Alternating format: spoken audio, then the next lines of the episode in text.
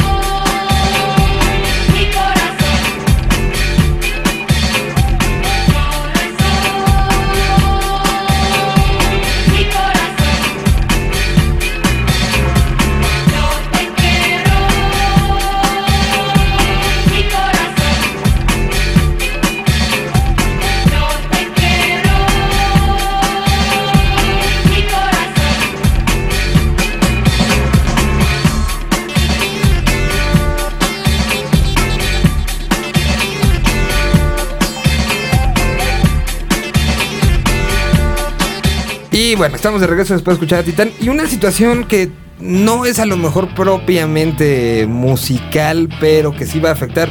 Ahorita hablábamos de ceremonia, hablamos de Vive Latino. Esta semana, en cuanto estamos grabando nosotros este podcast, se anuncia la medida temporal que llevará, que se, bueno, que aplicará para toda la Ciudad de México y 18 municipios del Estado de México, sin importar el tipo de holograma.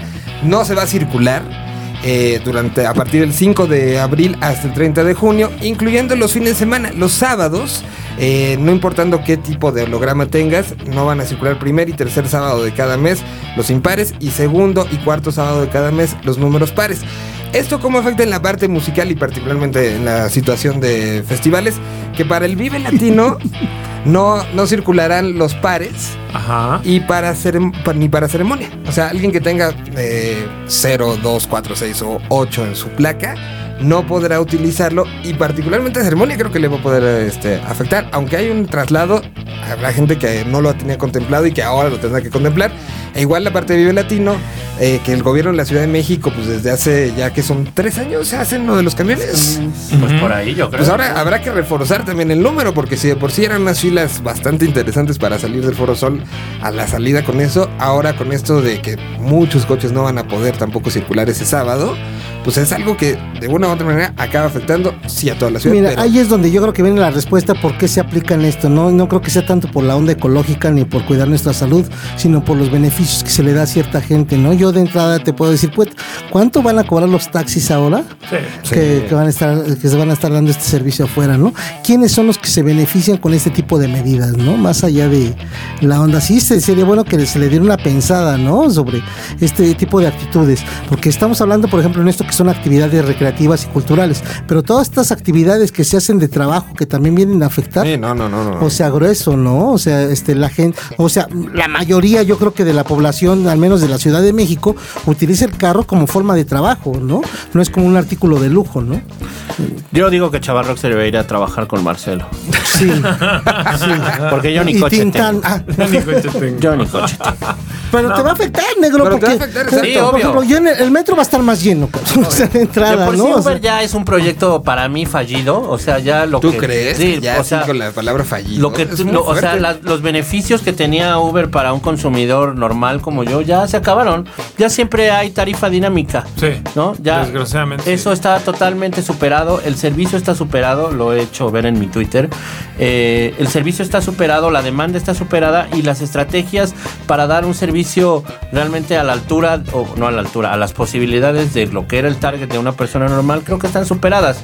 Entonces tiene que ver mucho también con, con este... eh, pues yo creo que todo parte de la sobrepoblación, ¿no? Ya. Sí, Claro. Así que ya no vengan para acá, quédense mejor allá. Sí, y, y principalmente, pues es esta parte también en, la, en lo que platicamos fuera del aire, que tiene que ver con no nada más la contaminación, que es lo que engloban estas personas de medio ambiente, lo tiran sobre todo a la parte de los automóviles, pero también se les olvidan las fábricas y las industrias que estaba leyendo, creo que son cerca de 7 mil, si no más recuerdo el número, de empresas, de industrias que todos los días están contaminando en la Ciudad de México y obviamente la megalópolis que ahora le llaman. CDMX. Obviamente la parte del transporte público que es una nefastez, es aberrante, son los que más contaminan porque al final del día son los que hacen todo el desmadre, por ejemplo en periférico, digo yo que tengo que ir de la Ciudad de México al Bronx, allá a Tizapán todos los días, pues en periférico todo el tráfico que se hace regularmente es por las, los eh, lugares en donde sube y baja la gente donde ves a los policías sin hacer absolutamente nada y donde estos güeyes pues se desviven por subir pasaje en segunda y hasta en tercera fila. Eso es lo que afecta y eso es lo que termina por romperle más la madre a la ecología o a la, a la contaminación en esta ciudad y que so- sobre los que se van regularmente es pues, sobre los autos particulares, pero también se les olvidan todos estos otros vehículos que circulan y que de repente dicen, no, pues es que nosotros somos de transporte público, pues nosotros sí somos como em, importantes para la ciudad.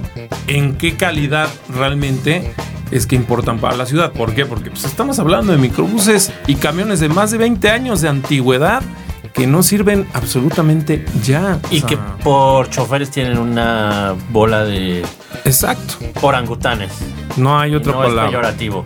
O sea, yo creo que el conductor de un microbús es una de las peores especies de la humanidad en, este- en la actualidad. Por eso que es bueno, negro. Aquí yo sí recalco, felicito al negro y a todos los que son como él, que han dejado los carros y se montan una bicicleta y arriesgan la vida, lo sé, día a de día. Pe- pero con este buen, eh, buen ánimo, creo que por ahí debe de ir la, la onda, ¿no? De, de esta este, cuestión ecológica. Y, y- y estas medidas que yo siento de algún modo arbitrarias, pues sí son porque el problema debe ser grave, pero también.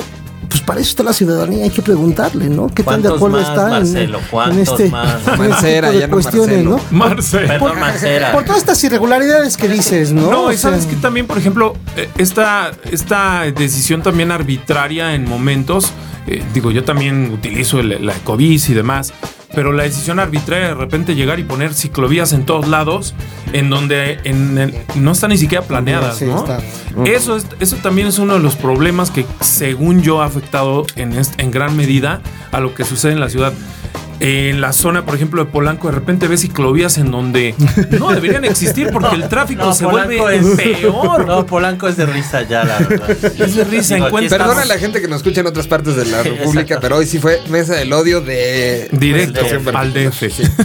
Pero bueno, pero ¿por qué no pensando y dando un mensaje positivo a todo esto, tocamos el nuevo sencillo meme? Ah, muy Que bien. se va, llama Todo va a estar bien. En una- Ay, Mira, ese se lo sacó, lo se quiero. lo sacó bien de la manga. bien, lo bien. vendió bonito. Esto- yo creo que estuvo como tres días. ¿Cómo les digo que poco? Ay, no, cálmate, no. ¿yo qué? Re- Nada más se instaló en el paso que tuvo por la disquera A mí y nadie supo. me paga, y no, supo- güey. A mí nadie me paga. No, ni, ni venía preparado, pero aquí está no- el USB con la canción. No, Sí no, la van a pedir la producción. Bueno, se las mandamos al ratito. Bueno, pues aquí está meme, todo va a estar bien. Lo que sí hay que tomar precauciones para quienes, reenfocándonos un poco en el tema de este podcast en particular, para estos dos este, acontecimientos, pues hay que ir planeando también el gastito extra que va a ser Todo va a estar bien, hombre. O va a ser la salida y todo. De aquí, y hay que recordarles, es del 5 de abril al 30 de junio, para la gente que incluso tenga pensado venir acá a la Ciudad de México, por ejemplo, al concier- por decir algo, ¿no? Al de Coldplay, que a lo mejor vengan de otras ciudades, porque Ajá. sí, no, tienen muchos fans. Seguro, ¿eh? Sí. Vénganse con tiempo Y o vénganse en autobús. Y usen el metro. Y usen el metro porque eh, también va a aplicar obviamente para eh, automóviles con placas de otros estados porque están en el DF. Sí, señor Mancera. Hablan el metro hasta las 2, 3 de la mañana para, sería- para una una-. Y aquí sin ánimo de hacerme el muy viajado ni nada, pero en realidad los conciertos tanto en Europa como en Estados Unidos empiezan a media tarde para que acaben y la gente Se pueda salir y haya transporte público. Aquí estamos como en esa onda de que todo tiene que empezar a las 10 y acabar a las Como 2 antro. de la mañana, sí. Como antro. Entonces, bueno, a ver ahí también nuestros amigos de la productora de conciertos que, pues, que nos hagan el favor de que cuando se acaben los conciertos haya transporte público, ¿no? que se negociase. Bueno, pues ahora ahí estuvo todo esto. Discúlpenos a los de otros lados, pero teníamos que decirlo. Vamos con meme y aquí está todo esto. que vine todo lleno de defectos. Soy efecto del ruido que traigo dentro. Que no es tan fácil el trayecto.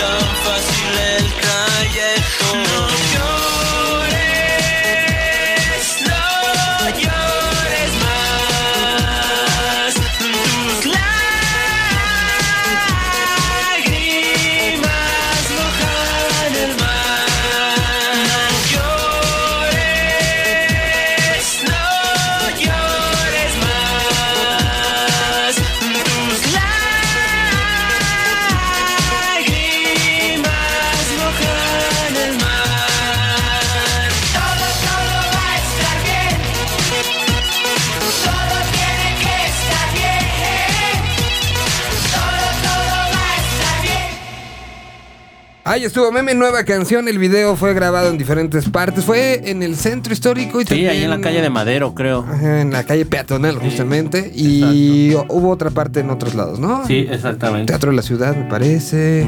Hoy también estos chavos de indios grabaron ahí, ¿no? Los argentinos, el- ahí en Madero, ¿verdad? Es Ah, una pues, bonita calle para ¿No- grabar. ¿No se han querido tomar ustedes fotos ahí frente a Bellas Artes?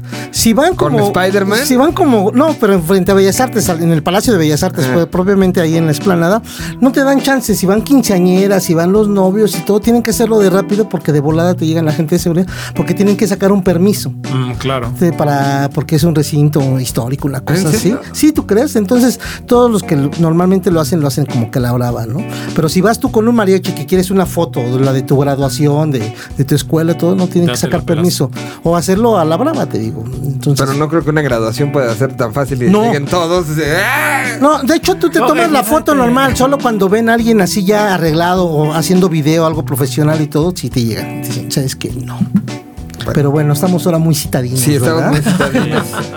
Eh, rápido, un par de, de cosas porque ya nos queda poco tiempo del día de hoy. Primero, Axel Rose como parece ser el nuevo vocalista de ACDC. Oye, ya te- decía desde la otra vez que ya deberíamos tener una sección exclusiva de, De Guns N' Axel, sí, Roses. ¿no? Guns N' Roses section. ¿No? Pues se ya la, es se la gana, cabrón, pues digo, pues eso ahora sí que. Pero sí va a Mira, aguantar. O sea, no o sea, creo. no, él sí, o sea, la, banda no lo va a aguantar, cabrón, o sea. Yo creo que va a terminar como Luis Miguel, ¿no? Cancelando conciertos por culpa de este cabrón. sí. eh, eh, Porque aparte el plan es que ACDC abre los shows de Guns en la gira que van a hacer en Sí. Estados Unidos. Se suba Axel cante, que ACDC de repente se eche una de, de Guns, vaya en cambio de set, suba Guns y que toquen también unas de ACDC. O sea, él va a estar, ¿qué? Cuatro horas. Sí, por eso lo es- menos arriba de un escenario. En esa gira sí, Iban a no. estar está- un doble, ¿no? Sí, seguro. Sí, sí, aquí la última vez que vino sí había un área donde tenía, se veía claramente que entraba para darle el jale de oxígeno. Yo la verdad no he visto imágenes actuales, no sé cómo esté físicamente, porque en esta ocasión ¿no? estaba este medio Estaba- ¿no? O Todavía sea, sigue chonchito, pero, según yo. pero- Por decirlo menos. Pero aparte, la edad, ¿no? La cejuela, cejuela juventud, ya, o sea, yo creo que Axel ya no da para. bueno, su vida no ha sido tranquila, ¿no? ¿Cuántos tendrá? Como 55. Axel Rose debe 60? tener por ahí, sí. Sí, ya anda en esas, ¿no? En esas debe de andar. No, pues no. No, la verdad yo, yo dudo mucho que, que aguante. Y más como mencionas tú, la dinámica que quieren generar en los conciertos, pues la verdad es que no le va a dar como para mucho. O sea, ¿no? ni nosotros aguantamos esa de, de cuatro horas, ¿no? Imagínate cuatro horas en el escenario y gritando y no, pues yo creo que sí. Pues Va a Miguel no se nos puso ronco en un Vive Latino y eso que no canta, cabrón, nada más por gritar y presentar a las bandas. Tiene 54 años Axel Rose. Ah, mira. Pero ahora sí que, como los perros y los gatos, caseros o, o callejeros, pues también súmale los añitos que se va a ver No, todo de sí. drogas y, y rock and roll. Multiplícaselo por 7. Multiplícaselo por siete y ahí ya valió madre, ¿no? Y comparando, bueno, pues fue el cierre, y con esto prácticamente cerramos. eh, comparando, fue el cierre de la gira de los Rolling Stones en Latinoamérica, la gira Olé.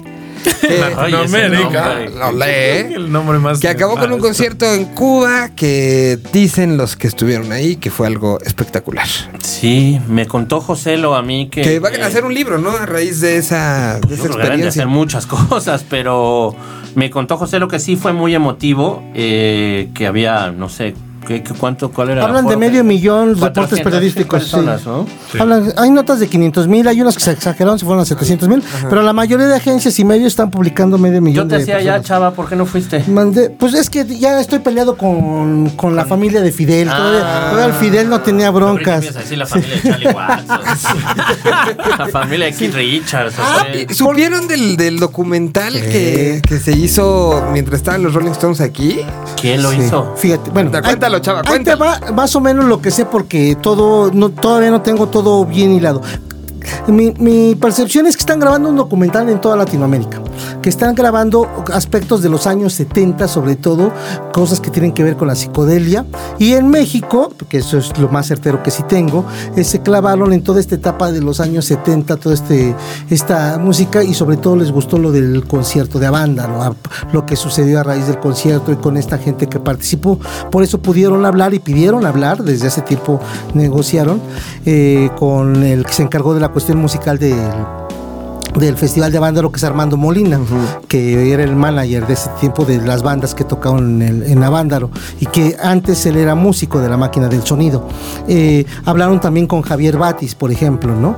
Este, a Mayita Camp, no, Mayita no, perdón, esta Marisela Durazo de la banda Tequila, que es, dije Mayita porque Mayita y Marisela fueron las únicas mujeres que estuvieron en Avándaro, se aventaron ahí este, también una, un, este, la citaron en el centro citaron, histórico, se aventaron ahí, incluso hasta cantó, se aventaron unas rolas. La, Javier Batis, es que ellos, los músicos, no tienen un contrato muy. Para no decir nada. loco. Sí, este, de hecho, lo, este, este, pagué ahorita el celular para buscar la foto porque tengo aquí. un- Sí, yo supe que lo, que lo que supe es que eh, particularmente Armando fue el que abrió y contó un poco la historia. Sí, ah, que me encanta, que le vale más Sí, sí, sí. lo que se Y que a él en particular le tocó llegar a un billar donde habían sido citados para hablar del tema. eh, y de repente, Estaba Mick ahí. no, no estaba Mick. más que uno. Sí, este, estaba, o sea, que él llega, le dicen, le empiezan a poner micrófono, todo el asunto, y ellos pensaban que iba a ser alguien de la producción que les iba a empezar a hacer las preguntas. Eh, cuando es su sorpresa que voltean y, y ven a Ron llegar, eh, a ser él el entrevistador y que venía muy preparado de todo lo que había pasado. Entonces, si viene un documental, no sabemos si solo es de México, no sabemos si es todo Latinoamérica. Yo creo que lo hicieron. En Cuba creo que también hicieron algunas grabaciones y también tengo entendido que en Argentina. Por eso tengo que yo creo que es parte de. Pero está de- increíble que, y, y- y- y también un poco de pena, tengo que decirlo, que tengan que venir los Stones a contar la historia del rock en Latinoamérica. Siendo de los, evidentemente, de los influenciadores, Pero ¿por qué entonces Netflix no lo hizo antes? ¿O por qué Lo no que lo pasa es que hizo? ya es que alguno de Claro. ellos trabaja en documentales, ¿no? Yo creo, creo- que el Kate Richards No, o Mick- este, y Mick está ahorita está- como muy en esta onda también con la serie de vinil que se juntó con De productor con Martin Scorsese. Sí, ándale, sí. Por ahí puede ser también, no lo sé, pero bueno, que, sí, que lo cuenten ellos está increíble Está también, brutal. ¿no? Habrán entrevistado a Charlie García en Argentina. Pues es lo que. Estará bueno, ¿no? Estará bueno. Pero Ah, que además, digo, mucho de lo que se carece de repente en esta escena nacional y internacional con los músicos actuales es precisamente de humildad. Y aquí estamos viendo un, un poquito de eso, ¿no? Que llegue un Stone a entrevistarte, es de, ¿te cae? Parece que en general Hay una Ron foto, Wood. no puedo decir quién la tomó, pero hay una foto buenísima de Sí, el Ron no, ya, Wood con, chava, con el. Alex Lora y, y este, este buenísima. O sea, el Ron Wood, imagínatelo agarrando la, el, el Ay, guitarra pensé del mal, logo de, de Lora. Sí. Entonces, Ah, ¿y no, dónde está está impresionante. Después les digo bien No. dónde Ah, está. ¿Es el que va a exhibir en Los Ángeles? No. No sé, yo creo que no sé si vaya a exhibir en Los Ángeles, pero eso es este. ¿La tomó Pero no creo que haya sido él. No creo que haya sido él. Que pero, por cierto, felicidades a Fernando por esta. por lo de Los Ángeles, ¿no? Los Ángeles, sí, sí, la neta sí. Ah, Pero bueno, no, y además los Rolling estuvieron haciendo fotos, o sea, sí también te pescaron ellos y ellos también los músicos se tomaron fotos, por eso te puedo decir porque ellos sí, los músicos firmaron de que no pueden dar a conocer nada de esta información. Tú te estabas quejando de que te invitaron al soundcheck y luego ¿qué? Te apagaron la Ah, cámara. sí, no, me colé al soundcheck, o sea, pude, este, no, me colé soundcheck, pasé y iba a hacer lo del soundcheck y este, y nos sacaron a todos. A todos, sí, pues, ¿saben qué? No, no, no, nadie puede. Pero ya después me explicaron, este, Chavarrock, era porque ellos güeyes cuidan todo, no se puede grabar nada, no se puede subir nada, no se Claro. puede filtrar nada. No es mamón- mamones, es un pedo de. A mí me había de- pasado de eso, pero con caifanes. Bueno, ya nos vamos. eh, en el Vive Latino. en el Vive Latino, exacto. Cuando a mí también me regresar, me, tocó. sacaron. Qué Pero oso. eh, No, pero lo vimos de costado, ¿no, ya, eh, ya nos vamos, este. Hablando de Caifanes, y tengo un vinilo. Aquí van a salir los vinilos de Caifanes, junten su lana. Va a salir una caja. Sony va a agarrar este, la ola, ¿verdad? O sea, van a Sí, Soda. Cerati, Pues que- Ya están Babas. en la tabla, No, no sé si aprovechar ojo, porque ya están un poquito Ojo, tarde. esos viniles no valen lo mismo que los originales. No se dejen llevar por esta nueva ola. Están sacados estos masters de un compact disc. Sí. Pongan atención. Hablemos de eso la semana que entra. Órale. Órale. Lo dejamos Y para la si semana que Sony no me manda una colección de sus discos, los voy a destrozar. Eh, Ay, a o sea, con Chayo no hay bronca, pinche Obvio. negro. ¿De qué crees que estamos hablando? Somos periodistas Y yo que te vendo musicales. tan caro, negro. No, No te somos periodistas musicales, no somos de la Suprema Corte de Justicia. Nos escuchamos la otra semana. Gracias. Adiós. Adiós.